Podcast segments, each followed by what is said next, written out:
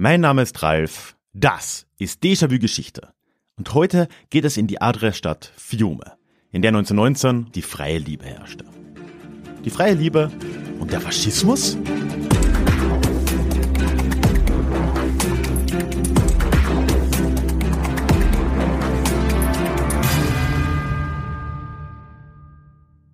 Hallo und schön, dass du heute mit dabei bist. Mein Name ist Ralf, ich bin Historiker und Déjà-vu ist für alle da, die sich mit Geschichte beschäftigen wollen, um die Welt von heute zu verstehen. Und heute soll es um ein wirklich komplexes wie verwirrendes Thema gehen, nämlich um die einigermaßen merkwürdige Zeit zwischen September 1919 und Dezember 1920, in der in der heute kroatischen Küstenstadt Rijeka damals von den meisten auf Italienisch Fiume genannt, ein italienischer Freischärerstaat existiert hat, der ganz vieles von dem vorwegnahm, das das weitere 20. Jahrhundert noch so prägen würde. Den Militarismus, Nationalismus und ja, sogar den Faschismus der 20er und 40er Jahre, gleichzeitig aber auch die Gegenkultur, Drogen und die freie Liebe der 60er. Na, wenn das mal kein Teaser ist. Bleib heute aber auch bitte bis zum Schluss dieser Folge dran, denn es gibt wieder einen Deja Klugschiss. Und gewissermaßen, da werde ich noch ein bisschen mehr dazu sagen gegen Ende, ist das heute auch so ein, ein erster Teil eines Zweiteilers. Und mich würde da vor allem dein Input interessieren, gleich für die nächste Folge, wo ich das dann gleich am Anfang teilen würde. Also bleib gerne dran. Ja, und zuletzt, bevor wir gleich reinstarten, möchte ich dich an der Stelle auch noch wie üblich in den Déjà-vu-Geschichte Newsletter einladen. Einen Link findest du in den Show Notes. Und ja, es ist einfach die beste Art, dich zu erreichen für mich und du kannst da mich direkt erreichen, auf jede E-Mail antworten. Das funktioniert wunderbar und ich würde mich einfach freuen, dich da zu sehen. Und mit dem aus dem Weg starten wir jetzt aber auch nach Fiume, die Stadt der freien Liebe und des Faschismus.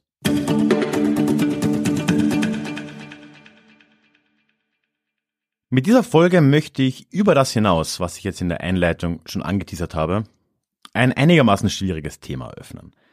Nämlich die gar nicht so leicht zu beantwortende Frage, was eigentlich der Faschismus war und auch heute noch ist. Mit Blick auf den Faschismus, zumindest auf den historischen Faschismus, bleibt man da ja schnell bei einem Land hängen. Bei Italien. Es war ja schließlich dort, dass 1922 unter Benito Mussolini der erste faschistische Machthaber auch die Macht übernahm und auch spätere faschistische oder dem Faschismus folgende Bewegungen wie auch der Nationalsozialismus, haben viele Anleihen bei genau diesem Vorläufer genommen. Und daher möchte ich heute mal zwei Dinge tun. Erstens möchte ich über Italien um die Jahrhundertwende vom 19. zum 20. Jahrhundert reden. Was ist da los gewesen? Welche Gemengenlage gab es dort? Und welche großen Ideen haben im Italien dieser Zeit um Gehör gekämpft? Und zweitens möchte ich dir dann als Folge dessen die absurde Regentschaft von Fiume vorstellen wo ein italienischer Nationalpoet und Freischällerführer kurz nach dem Ersten Weltkrieg eine Pseudorepublik aufgebaut hat, die uns so einiges über alles davor, aber auch so einiges über den Faschismus danach erzählen kann. Und mit Blick auf diese doch übervolle To-Do-Liste starten wir lieber mal rein. Hi, I'm Daniel, Founder of Pretty Litter. Cats and cat owners deserve better than any old-fashioned litter. That's why I teamed up with scientists and veterinarians to create Pretty Litter. Its innovative crystal formula has superior odor control and weighs up to 80% less than clay litter. Pretty Litter even monitors health by changing colors to help detect early signs of potential illness. It's the world's smartest kitty litter. Go to prettylitter.com and use code ACAST for 20% off your first order and a free cat toy. Terms and conditions apply. See site for details. Also zuerst. Wovon sprechen wir hier eigentlich, wenn wir über Italien in der Zeit vor dem Ersten Weltkrieg reden? Nun, dieser Staat ist erstmal das Königreich Italien, das 1861 infolge der nationalistischen Vereinigungsbestrebungen des Risorgimento, wörtlich Wiederauferstehung, entstanden ist. Und damit ist jetzt ja eine neue größere Macht in Europa auch entstanden. Aber eben keine ganz große. Und die folgenden Jahrzehnte nach der Vereinigung sind in der Politik Italiens somit auf drei große Ziele ausgerichtet, um genau das zu ändern. Wenn man es mal ganz grob runterbrechen will. Das erste Ziel könnten wir heute als Nation Building im Inneren bezeichnen. Der Schriftsteller Massimo D'Azeglio hat das sehr schön in Worte gefasst, zumindest wird es ihm immer zugeschrieben. L'Italia è fatta, restano a fare gli italiani. Also Italien ist gemacht, was zu machen bleibt, sind die Italiener. Und genau das war das Ziel. Es gab ja riesige Unterschiede in Italien, vor allem zwischen Nord und Süd. Die hat man jetzt versucht, einigermaßen glatt zu bügeln. Die größte Hürde war da sicher die wirtschaftliche Leistung, aber auch Bildung, Alphabetisierungsrate, Infrastruktur, Sprache. All das hat sich sehr stark unterschieden in Nord und Süd und tut es ja in weiten Teilen bis heute noch. So viel zum Erfolg davon. Aber egal. Die zweite große Zielsetzung, die man hatte, war damit eng verbunden. Das war das Aufholen des wirtschaftlichen Rückstands gegenüber anderer europäischer Staaten, wie man ihn damals gesehen hat, vor allem in Westeuropa. Und mit einem Wort war Industrialisierung damit gemeint. Ja, und drittens, in der Außenpolitik war auch eine weitere Vergrößerung Italiens auf der Liste. Das bedeutet einerseits eine Fortsetzung des Risorgimento, wie es zumindest damals gesehen wurde, also die Eroberung weiterer habsburgischer Gebiete vor allem im heutigen Norditalien, beziehungsweise auch an der heute slowenischen und kroatischen Mittelmeerküste. Es bedeutet aber auch den Versuch, am sogenannten kolonialen Game teilzunehmen. So führt Italien schon in den 1870er Jahren Kriege im heutigen Eritrea. Das wird dann 1890 offiziell zu einer Kolonie auch. Es folgt ein verlorener Krieg allerdings gegen Abessinien, heute Äthiopien, ja, und im Gegenzug sichert sich dann aber Italien 1911 noch Libyen vom Osmanischen Reich. Und wenn wir da also dann all das mal im Hinterkopf behalten und einen leichten Sprung machen Anfang des 20. Jahrhunderts, was finden wir in Italien dann vor? Na, erstmal in Wirklichkeit immer noch eine tief gespaltene Gesellschaft, nach wie vor zwischen Nord und Süd, genauso aber zwischen Bürgerschicht und Arbeiterklasse bzw. bäuerlicher Gesellschaft und politisch zwischen progressiven, liberalen, linken, Katholiken, you name it. Es ist auch immer noch ein Land im Aufholprozess und keineswegs am Ziel all dessen, wo man eigentlich hin wollte. Wirtschaftlich war allen, die zumindest was zu sagen hatten, in Italien klar, dass man immer noch hinter Großbritannien, Frankreich, aber auch dem noch später vereinten Deutschen Reich hinterherhinkte und gerade militärisch wurde das ja mit der Niederlage gegen einen afrikanischen Staat wie Abessinien nur schmerzlich deutlich. Aber bei all dem war Italien auch ein Land im Aufschwung und ein Land im Wandel. Neue Ideen greifen mir um sich, und zwar wirklich Ideen jeder Art. Der Nationalismus ist sicher die allgegenwärtigste. Der spiegelt sich ja auch in allem jetzt schon Besprochenen sehr deutlich wider. Innerhalb der Arbeiterschicht nehmen aber auch sozialistische Ideen im frühen 20. Jahrhundert ganz gewaltig an Fahrt auf. Und vom Sozialismus bis zum Kommunismus, Anarchismus, Syndikalismus waren alle großen linken Strömungen der Zeit auch in Italien vertreten und teilweise ein richtiger Machtfaktor. Als Resultat waren Arbeitskampf, groß angelegte Fabrikstreiks immer wieder mal auf der Tagesordnung, schon vor dem Ersten Weltkrieg, dann aber besonders stark direkt danach. Die Jahre 1919 und 20 gingen als Biennio Rosso, die roten zwei Jahre, in die Geschichte ein.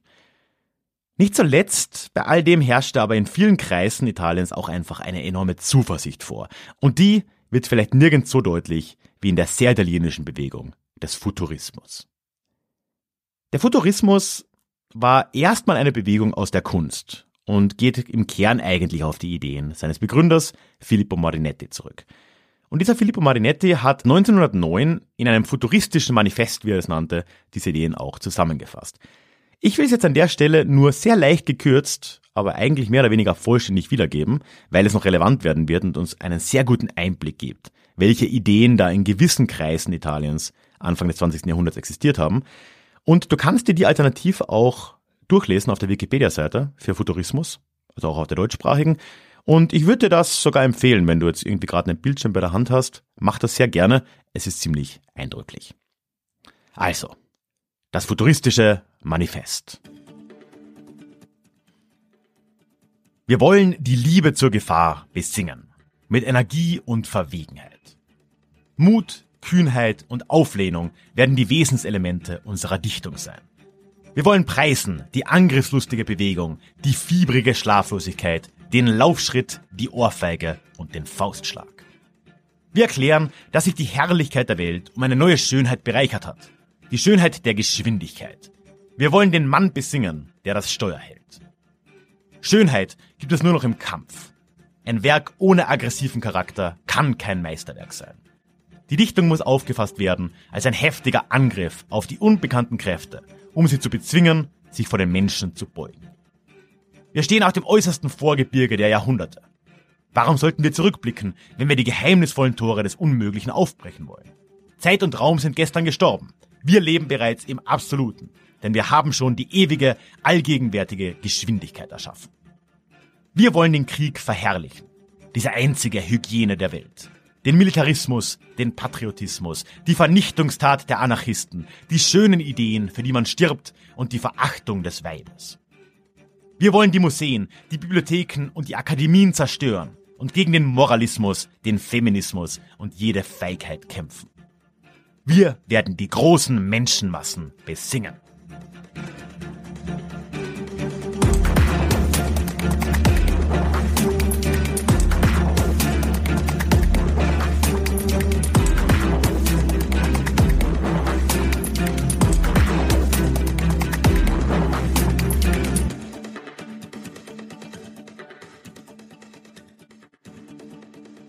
Kurz, es geht Marinetti um Jugend, Provokation, Gewalt, den Bruch mit allem Alten, um Machismus, Nationalismus und die Revolution.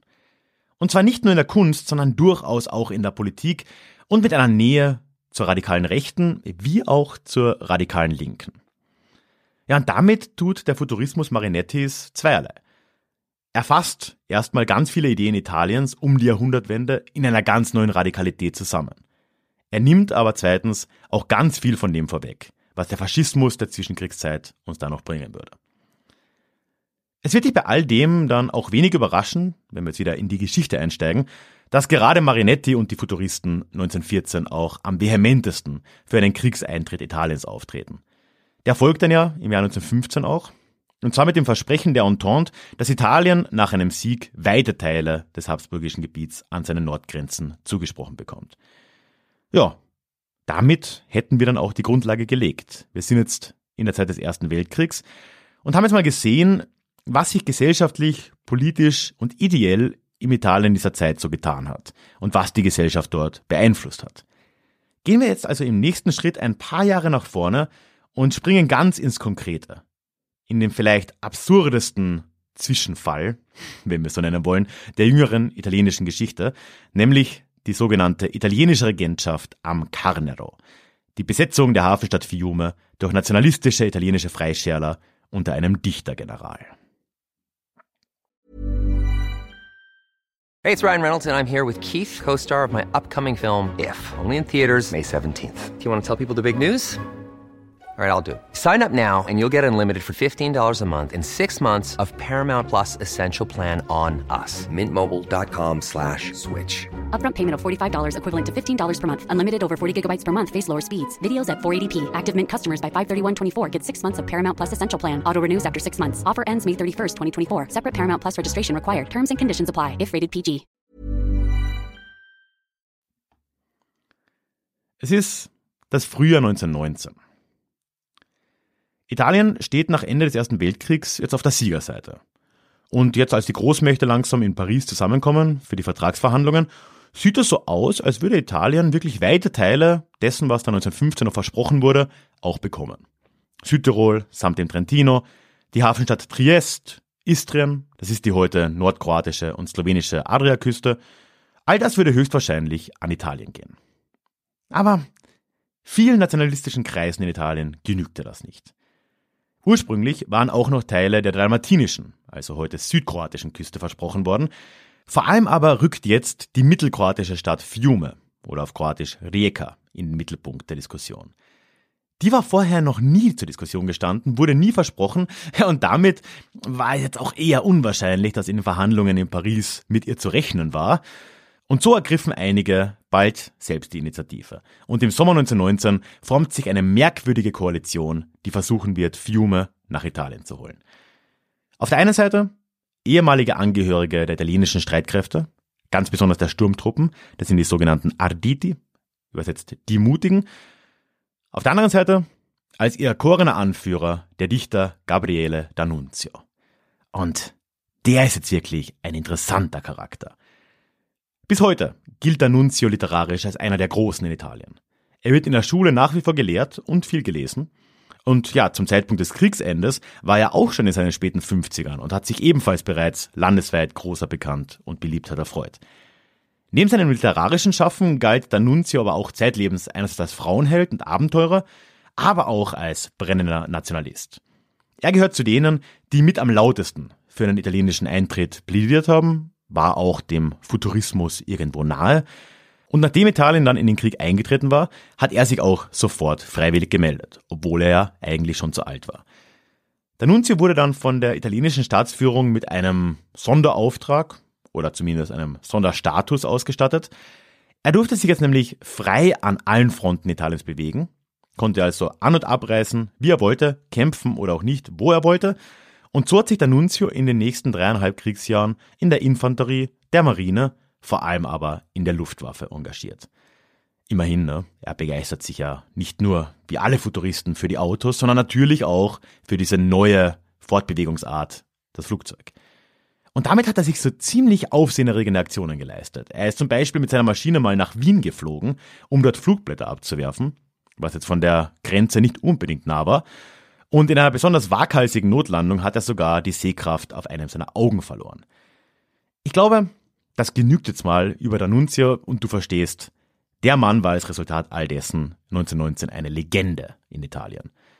Und er war auch einer derjenigen, die jetzt im Jahr 1919 nach den Friedensschlüssen mit am lautesten von der sogenannten Vittoria Mutilata gesprochen haben, dem verstümmelten Sieg, weil Italien eben wohl nicht ganz alle territorialen Ziele erreichen würde. Naja, und als dieser Mann jetzt im September 1919 an Spitze einer Gruppe von zweieinhalbtausend Aditi und anderen Soldaten von Norditalien aus Richtung Fiume marschiert. Ja, da machte das gewissen Eindruck. Der Marsch war jetzt auch nicht übermäßig schwer. Wenn wir jetzt mal davon absehen, dass der Nunzio erkältet und ziemlich fiebrig war. Eine Gegenwehr gab es eigentlich nicht. Das gesamte Gebiet, also die Halbinsel Istrien de facto, war schon italienisch besetzt in diesem Moment. Das wurde ja auch mehr oder weniger offen Italien schon zugesprochen. Die Stadt Fiume selbst eben nicht, aber der Weg dorthin schon. Und so stellten sich zwar ein paar Offiziere ihm entgegen, italienische Offiziere, aber so wirklich mit der Nunzia anlegen wollte sich niemand. Einige waren sogar sehr offen auf seiner Seite. Ein Oberst hat ihn begrüßt mit den Worten Fiume o morte. Fiume oder der Tod. Ja, und so zieht die paramilitärische Gruppe um D'Annunzio kampflos in Fiume ein und wird die Stadt dann die nächsten 16 Monate, jetzt ab September 1919, auch nicht mehr verlassen. Ziel war es, politisch da eine Übergabe an Italien zu erzwingen, weil die Stadt sonst wohl an den neu gegründeten SAS-Staat, das spätere Jugoslawien, übergehen würde. Aber realistisch war dieses Ziel eigentlich nie. Das wussten die meisten auch, D'Annunzio tief drinnen vielleicht auch, man weiß es nicht. Man hat sich auf jeden Fall dann stattdessen in Symbolpolitik betätigt. Direkt nach seiner Ankunft und trotz des Fiebers beginnt D'Annunzio mit einer Routine, die er die nächsten anderthalb Jahre auch beibehalten würde. Er stellt sich auf den Balkon seines Regierungsgebäudes und spricht zur versammelten italienischen Einwohnerschaft der Stadt. Du musst wissen, damals war das heutige Rijeka im Zentrum fast ausschließlich italienisch bewohnt, in der Umgebung eher slawisch slash kroatisch. Er steht da also und in wirklich großer poetischer Sprache redet er über Fiume. Er nennt es die Stadt der Freiheit und der Liebe, die Stadt des Lebens. Er spricht auch über Italien und über die Macht des Volkes und so einiges mehr. Aber seine ersten Worte nach der Ankunft sind einfach nur, hier bin ich. Und das sagt, glaube ich, schon sehr viel über Gabriele D'Annunzio. In der Folgezeit kommt es ein wirklich reger Zuzug in diese Stadt alle möglichen Menschen in ganz Europa wollen jetzt erleben, was hier eigentlich vor sich geht, weit über Italien hinaus, muss man sagen. Weil es hat sich herumgesprochen, dass neben diesem komischen Militärputsch, der da scheinbar stattgefunden hat, es in Fiume kaum Regeln gab. Und so kamen sie jetzt alle.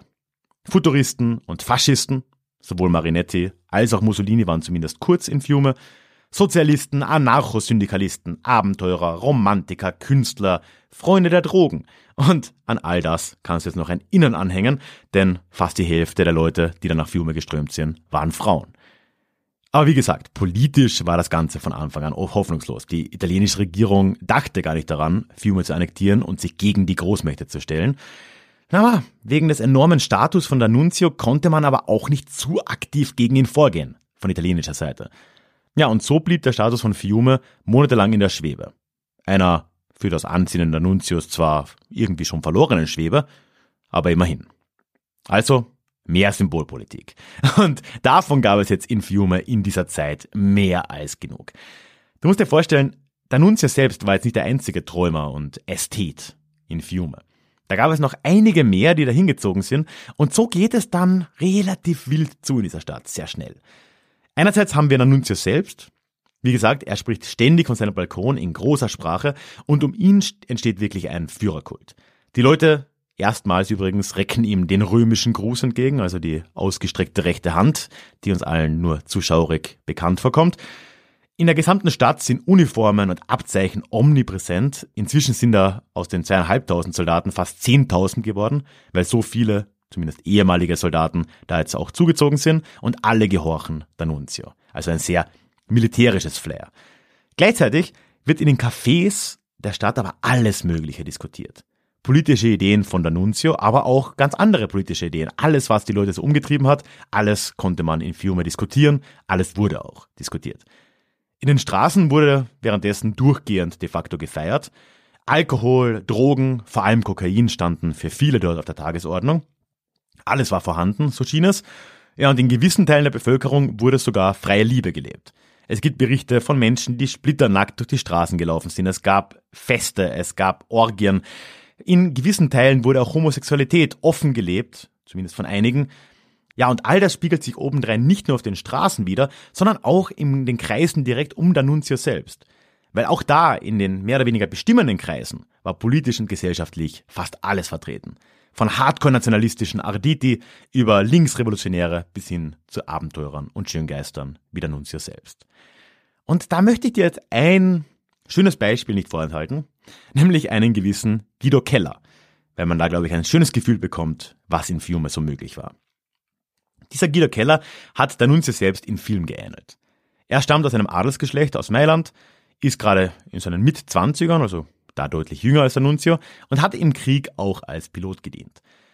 Er hat aber auch damals schon nie eine echte Uniform getragen. Angeblich meistens war er oben ohne unterwegs.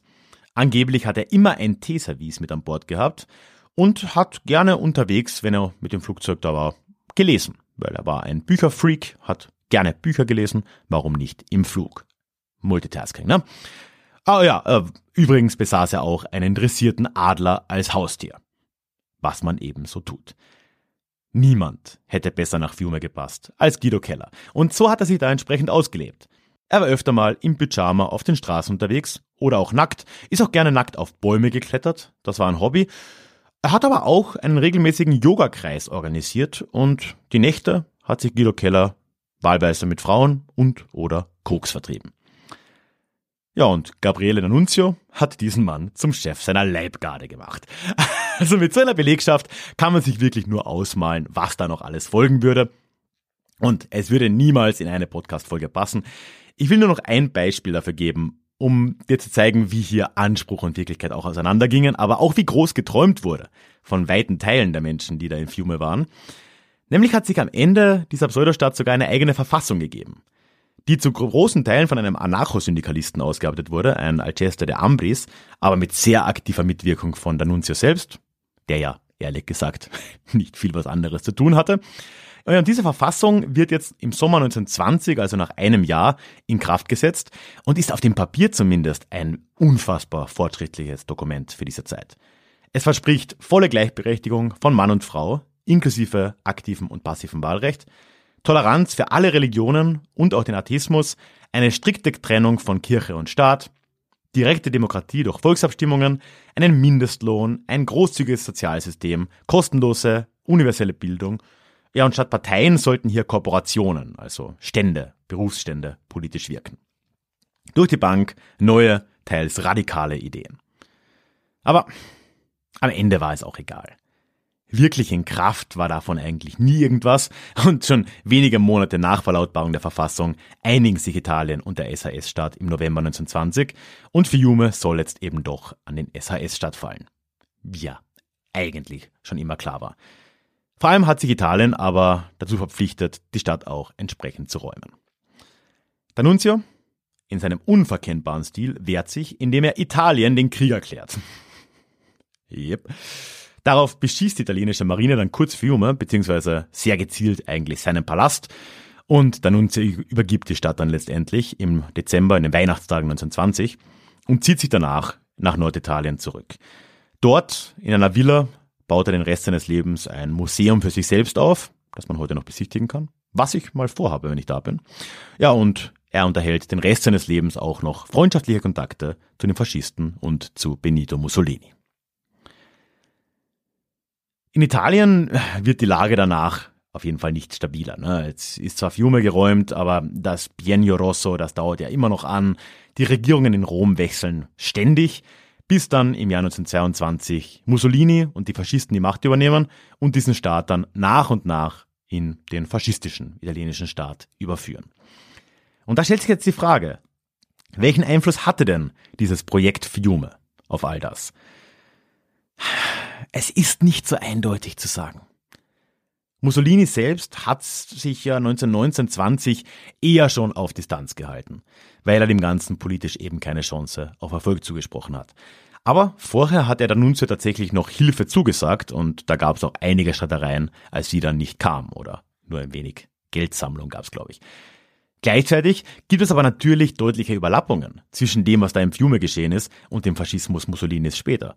Die Reden, die Uniformen, dieser allgemeine revolutionäre Vibe, der Heroismus, der allgegenwärtige Nationalismus, die Massenrituale, Ideale von Krieg, von Sport, von Männlichkeit, ja und nicht zuletzt natürlich der Führerkult. Der italienische Historiker Paolo Nello hat es sehr schön in Worte gefasst, wie ich finde. Er beschreibt Fiume als ein Labor der Massenpolitik. Und diese Übung in der Massenpolitik, die da in diesem Labor erstmals versucht wurde, die wird zumindest in Teilen unter Mussolini und im Faschismus weitergelebt. Aber freilich dann ohne die allzu linken und liberalen Ideale. Kann man also von der Regentschaft von Fiume als einem ersten faschistischen Staatsexperiment sprechen? Ich glaube nicht. Aber dieses System Fiume ist wie der Faschismus später auch eine durch die Ideen und Wahrnehmungen seiner Zeit geprägte Bewegung gewesen. Und nicht zuletzt hat eben der Futurismus hier einen riesen Einfluss gehabt, sowohl auf das, was im Fiume geschehen ist, als auch auf das, was später im Faschismus geschehen ist.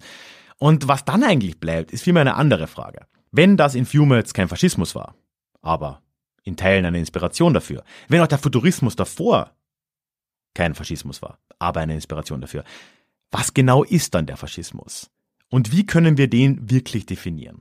Und das, diese reichlich schwierige Frage, die möchte ich in der nächsten Folge mir mal vornehmen, weil ich glaube, dass es wichtig ist, den Faschismus sauber definieren zu können, zumindest mehr oder weniger, weil, dir ist sicher bewusst, Faschismus sehr stark als Kampfbegriff verwendet wird, wird allem, was irgendwie rechts ist, gerne an den Kopf geworfen, auf Kosten von Präzision und auf Kosten von Genauigkeit. Und ich glaube, das hilft uns nicht weiter, vor allem weil der Faschismus ja nicht tot ist heute.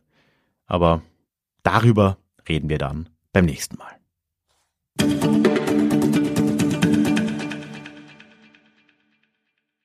Bevor wir gleich zum Klugschiss dieser Woche kommen, wie gesagt, mit einer Frage schon für nächstes Mal, also für die nächste Folge in zwei Wochen, möchte ich dich jetzt noch ganz kurz einladen, in den Déjà-vu-Geschichte Newsletter zu kommen. Denn dort erwartet dich alle zwei Wochen Geschichte in deinem Postfach. Dazu alle möglichen Neuigkeiten, was sich in Déjà-vu Geschichte und bei mir sonst so tut. Ich kann dich damit bestmöglich erreichen. Du kannst aber direkt in den Austausch mit mir kommen, auf jede E-Mail einfach antworten. Ich melde mich garantiert bei dir zurück. Und als kleines Dankeschön gibt es dann auch noch ein exklusives Hörbuch direkt zum Download nach deiner Anmeldung namens Besoffene Geschichte, wie Alkohol die Geschichte prägte. Du findest einen Link zum Newsletter in den Shownotes oder direkt auf ralfgrabuschnik.com slash newsletter und ich würde mich riesig freuen, dich dort zu sehen. Und damit kommen wir jetzt aber auch zum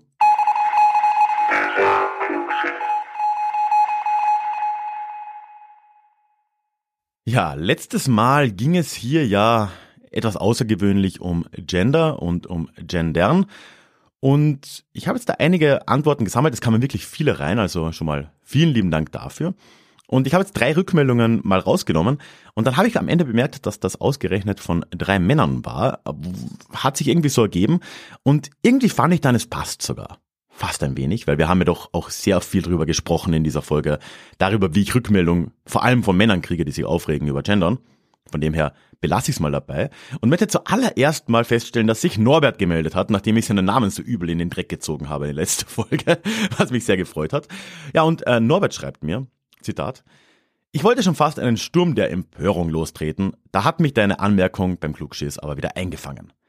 Aber zum Thema, richtig und wichtig. Da Sprache das Denken mitbestimmt, sollten wir inklusiv sprechen und schreiben. Natürlich hadere auch ich immer etwas mit den entstehenden Sprachungetümen, aber Sprache ändert sich eben. Auf die beliebte Feststellung der gestrigen, das wäre doch kein richtiges Deutsch mehr, in Anführungszeichen, antworte ich immer mit einer Frage. Wann wurde denn richtiges Deutsch gesprochen? Am 17. Mai 2007? Am 5. August 1994? Am 26.03.1957? Und ich ernte darauf meist befremdete Blicke, da sich kaum jemand des permanenten Wandels der Sprache bewusst ist. Auf den Podcast bezogen, mir fällt gar nicht auf, dass du genderst. Wahrscheinlich kommt es mir schon so normal vor. Weiter so. Vielen lieben Dank, Norbert. Und erstmal wirklich schön, dass du nicht beleidigt bist. und äh, ja, du sprichst da wirklich viele Sachen an, die auch in ganz vielen anderen Rückmeldungen zur Sprache gekommen sind. Diese Idee, dass Sprache ja ohnehin in einem ewigen Wandel ist, dass man Sprache durchaus eben auch als Werkzeug sehen kann, das habe ich zumindest so ein bisschen durchgehört, kam in anderen Rückmeldungen noch ein bisschen deutlicher zur Sprache ja, dass man eben ja dieses Werkzeug auch dafür nutzen kann, gewisse Dinge sichtbar zu machen und das dann zum Beispiel in einer Generation durch den von dir angesprochenen ständigen Wandel dieses neue Deutsch auch schon als ganz normales, in Anführungszeichen Deutsch, gelten kann. Ich wollte aber an der Stelle auch noch einige konträre Meinungen hier teilen, das habe ich auch angekündigt. Aber tatsächlich ist da relativ wenig gekommen. Ich glaube, ja, vielleicht haben die Leute sich dann doch abgeturnt gefühlt oder die Folge gar nicht erst gehört. Eine möchte ich dann doch trotzdem teilen und äh, die kam von Kai. Er schreibt mir, Zitat, ich habe die Folge sehr aufmerksam verfolgt. Bei diesem ganzen Thema ist vor allem eins zu beachten und das scheint komplett aus den Augen verloren gegangen. Es geht um Verständlichkeit. Ich schreibe sehr viele Prosatexte und stehe jedes Mal vor der Aufgabe, etwas zu beschreiben, was jeder schon mal erlebt hat. Wie beschreibt man Musik? Wie beschreibt man eine Farbe oder einen Geruch? Mit dieser grausligen Hicksprache funktioniert es einfach nicht. Sternchen oder Doppelpunkte machen ein erkennbares Schreiben unmöglich. Trotzdem danke für die Folge. Ja, Kai. Da muss ich sagen, prinzipiell verstehe ich das Grundproblem. In der Prosa, ich schätze noch viel stärker in der Lyrik, da spielen Sprach- und Schreibformen natürlich eine doch größere Rolle als in anderen Kontexten und da mag es, das glaube ich dir jetzt einfach mal, auch tatsächlich schwieriger sein, genderneutral zu schreiben, beziehungsweise, ja, ist das halt dann wieder eine andere Art von Kunstform. Und ich stelle mir jetzt ja auch nicht hin und behaupte jetzt mit erhobenem Zeigefinger, du müsstest das jetzt tun. Ich glaube, so hast du es auch nicht wahrgenommen. Aber ich muss schon sagen, ja, so schön und konstruktiv sich deine Nachricht bis zum Ende gelesen hat, dann mit dem Wort grauselige Hicks-Sprache reinzukommen, ist halt auch kein konstruktiver, wirklich den Diskurs fördernder Ton, lieber Kai. Aber ich sage einfach mal Danke für deine Nachricht. Ich hoffe, du hörst hier noch zu. Ja, und dann zuletzt noch eine letzte Rückmeldung von Andreas im Newsletter. Und er schreibt mir, Zitat, ich selbst war und bin eigentlich nie betroffen gewesen von Ausgrenzung aufgrund von irgendwas. Als ich dann in der Erzieherinnenausbildung war, merkte ich aber, wie das so ist mit dem Mitgemeintsein. Es ist dämlich bis witzig. Ich habe da nicht drunter gelitten und hatte auch sonst keine großen Probleme damit. Ich finde die Lösung mit dem Sternchen eigentlich auch elegant, weil was ich schlimm finde, ist, wenn Sätze grammatikalisch verkompliziert werden, denn dann grenzt man ja die nächste Gruppe aus. Es gibt einige Menschen, die haben Schwierigkeiten beim Leserverständnis und jeder, der mal einen Brief vom Amt bekommen hat, kennt das Gefühl. Sehr gut fand ich übrigens, dass ihr direkt am Anfang klar gemacht habt, dass queer nicht unbedingt nur die Sexualität meint, sondern auch einfach das Empfinden der eigenen sozialen Rolle. Da bin ich als Erzieher und Hausmann vermutlich auch irgendwie queer, obwohl ich das als, in Anführungszeichen, normal empfinde. Genauso soll es ja auch für die anderen da draußen sein, dass sie okay sind, so wie sie sind. Ja, Andreas, das lasse ich einfach mal so stehen und vielen lieben Dank. Diese Woche, das habe ich jetzt schon mehrfach durchklingen lassen, möchte ich einfach mal schon was fragen für die nächste Folge und das dann auch gleich am Beginn der nächsten Folge teilen. Und zwar wäre meine Frage, wie würdest du denn ganz intuitiv, ohne jetzt nachzuschlagen, den Faschismus definieren? Oder zumindest versuchen, einer Definition näher zu kommen. Da würde mich wirklich interessieren, einfach zu hören, was du glaubst. Ja, was definiert den Faschismus? Was macht den aus? Und ich werde ein paar dieser Rückmeldungen, bevor wir dann wirklich tief eintauchen in genau diese Frage, am Anfang der nächsten Folge teilen. Schreib mir dazu gerne eine E-Mail an die hallo.ralfkrabuschnick.com. Ja, und bei der Teilnahme seid ihr wie üblich mit der Namensnennung einverstanden. Hier, des Vornamens, ne? Werbefrei und zu einiges mehr gibt es all diese Folgen, so auch diese hier übrigens im Déjà-vu Club. Sonst lass mir gerne ein Abo da, egal wo du das hörst, und dann hören wir uns in zwei Wochen wieder in unserer nächsten Folge. Oder aber wenn du denn ein Mitglied des Clubs bist, schon nächste Woche am Montag. Da wird nämlich im Clubfeed eine neue Folge erscheinen und zwar zur Geschichte der Gewerkschaften und ihrer Rolle in der Gesellschaft. Wenn du nicht im Club bist, melde dich gerne an, dann hören wir uns nächste Woche und ansonsten dann in zwei Wochen in unserem nächsten Déjà-vu. Ich freue mich drauf. Tschüss. Hey, it's Paige DeSorbo from Giggly Squad. High quality fashion without the price tag. Say hello to Quince.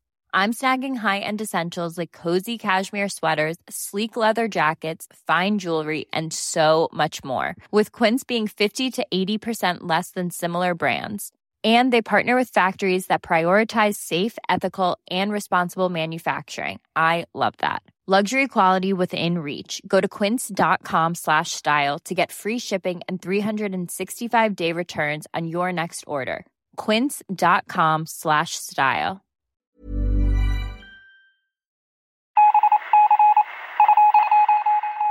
Möchtest du dich noch mehr mit Geschichte beschäftigen? Dann werde doch Teil der Community und hol dir deine persönliche Dosis Geschichte regelmäßig ins Postfach. Mit dem Déjà-vu Geschichte Newsletter. Dort erwarten dich abwechslungsreiche Geschichte-Häppchen, zweimal im Monat direkt in dein E-Mail-Postfach, Austausch mit mir, ich kann dich erreichen, du kannst mir direkt antworten und ich melde mich auch garantiert wieder zurück. Und als Dankeschön das exklusive Hörbuch Psoffene Geschichte, wie Alkohol die Geschichte prägte. Direkt zum Download nach deiner Anmeldung. Alle weiteren Infos zum Newsletter findest du verlinkt in den Show Notes oder auf ralfgrabuschnick.com slash newsletter. Ich würde mich sehr freuen, dich dort begrüßen zu können.